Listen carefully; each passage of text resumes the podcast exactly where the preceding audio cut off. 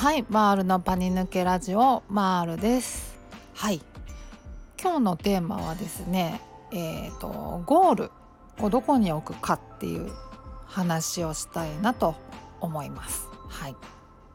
あのうちのですね母親もえっ、ー、とね乗り物とかあんまり乗れないんですよ。っていうのは多分ねなんか若い頃っていうか30代ぐらいの時に多分パニック障害になって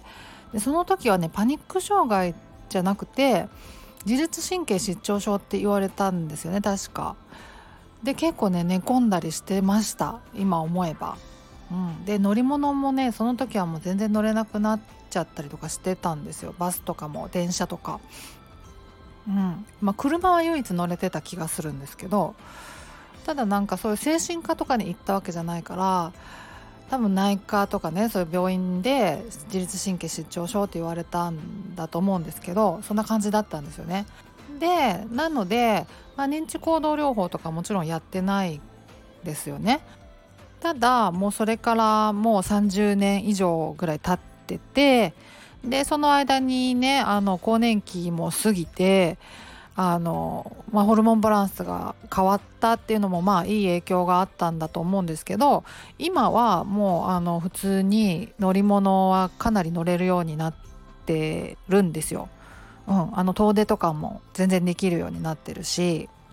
で旅行とかも結構行けるようにはなったんですけどただやっぱりねこの間ちょっとあの年末年始にね実家に帰った時にまあこう世の中がね落ち着いてきたらあの沖縄でも行くかみたいな話をねしてたらやっぱ飛行機がどうしても怖いらしくて乗れないって言うんですよねだからまあちょっとじゃあ沖縄は無理かみたいな話になったんですけどそうあの飛行機はやっぱ乗れないみたいなんですよ。であの私もやっぱり乗り物の練習する時に一番怖かったのはやっぱり飛行機でその一番最初に発作を起こしてからいろいろ認知行動療法して、まあ、電車とかはね乗れるようになってったんですけどで、えっと、1年後ぐらいにあの飛行機で旅行の計画を立てたんですよ。ちょっと乗ってみるかそろそろと思って。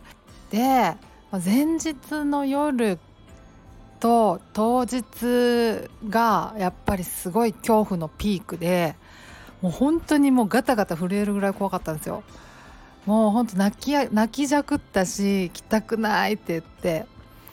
でも本当にもうもう顔面蒼白真っ白で何も考えられなくてもうただひたすら怖い怖い怖いってずっと思ってるぐらい怖かった。です本当に怖かったです。でその時も飛行機結構ロングフライトで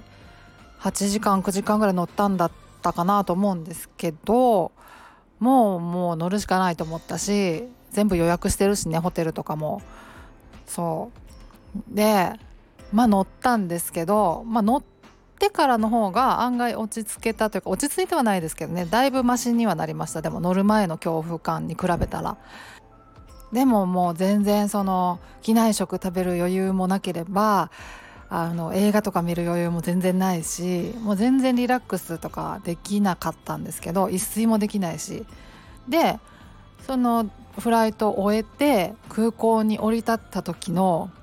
やってやった感よっしゃーっていう感じはすごいすごかったですね嬉しかったですすごい。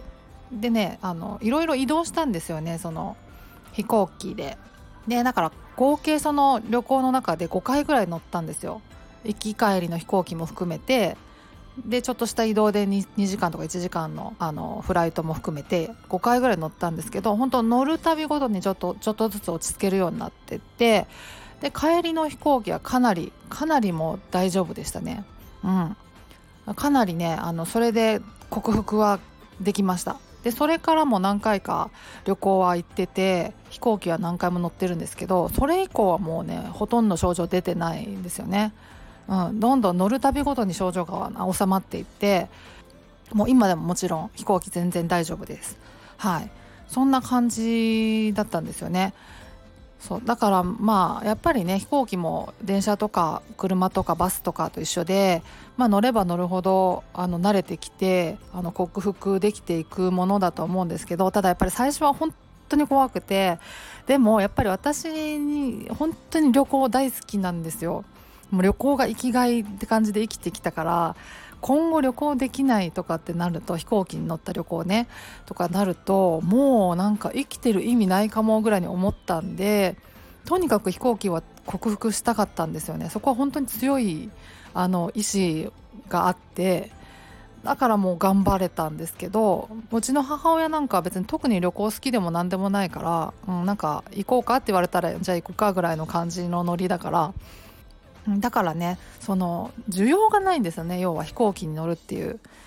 だからあの沖縄行くかっていう話に今回なった時もいや飛行機無理無理ってなったんですけどでも私は本当にもう飛行機絶対克服したいって思ってたから頑張って乗れたけどそうでもなかったら本当にあれめちゃめちゃ怖いと思うんですよね最初はね。なのであのねゴールをどこに置くかって本当にそれも個人差あってうちの母親はもうあれあんな感じだから多分一生飛行機乗らずに過ごすと思うんですけどでも別に本人はそれは別に何とも思ってないと思うんですよね。うん、まあもう乗れないから乗らないって思ってるぐらいの感じでそれ以上でも以下でもないと思ってると思うんですよね。うん、だからねなんかそういうものそういうことだったんじゃないかなと思うんですよ。うん、そのね自分がどこまで克服できれば幸せか？あの普通に生活できてであの楽しく生きれるかっていうことだと思うんですよね結局。そうやっぱ日常生活に絡むことだとやっぱいろいろ制限が出てきちゃうからあのいろんなことを楽しめないってことになってきちゃうからそこはやっぱり克服したいって思う人は多いだろうけど、まあ、飛行機とかはねなんか乗る機会がない人は本当にないだろうしね本当どこまで克服したいかっていうことだと思うんですね結局。うん、どこまで克服すれば楽しく生きれるか。それがまああの一番大事なんじゃないかな究極のところはと思いますね。あのうちの母親も全然あののんきに暮らしてますからね。うん。そんな感じなんじゃないかなと思います。はい。そんなところで今日は終わりにしようかなと思います。ではまた次回お会いしましょう。ではでは。